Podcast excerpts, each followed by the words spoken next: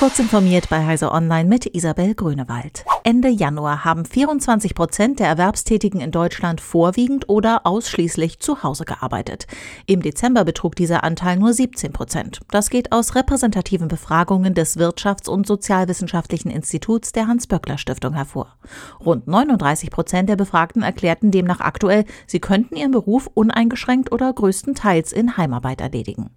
Ein wichtiger Grund für den Anstieg der Heimarbeit war neben den Empfehlungen von Experten die neue Homeoffice-Verordnung der Bundesregierung. Arbeitgeber ermöglichten oftmals danach erstmals Heimarbeit. Hessens Steuerverwaltung hatte zusammen mit dem BKA die Auswertung der Panama Papers für andere Bundesländer federführend übernommen. Nun meldet das Land hohe Mehreinnahmen von rund 72 Millionen Euro. Das Geld stamme aus verschiedenen Verfahren, wie die DPA zum vorläufigen Abschluss der Auswertung der Panama Papers berichtet.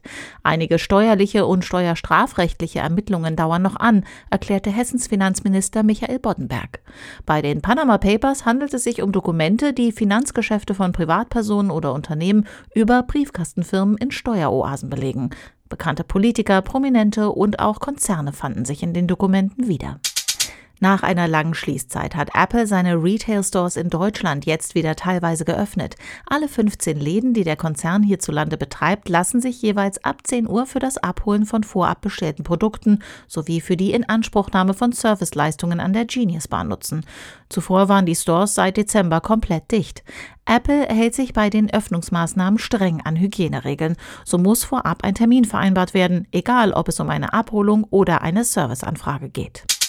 Am 18. Februar landet der NASA Rover Perseverance auf dem Mars. An Bord des fahrbaren Roboters fährt ein Gerät mit, das die Grundlage für eine bemannte Mission zum roten Planeten legen könnte. Moxie gewinnt aus der dünnen Marsatmosphäre den Stoff des Lebens, Sauerstoff. Dank Moxie wäre eine bemannte Erforschung des Mars schon in den späten 30er oder frühen 40er Jahren realistisch, betont Chefentwickler Michael Hecht vom MIT im Heise Online-Interview. Diese und weitere aktuelle Nachrichten finden Sie ausführlich auf heise.de.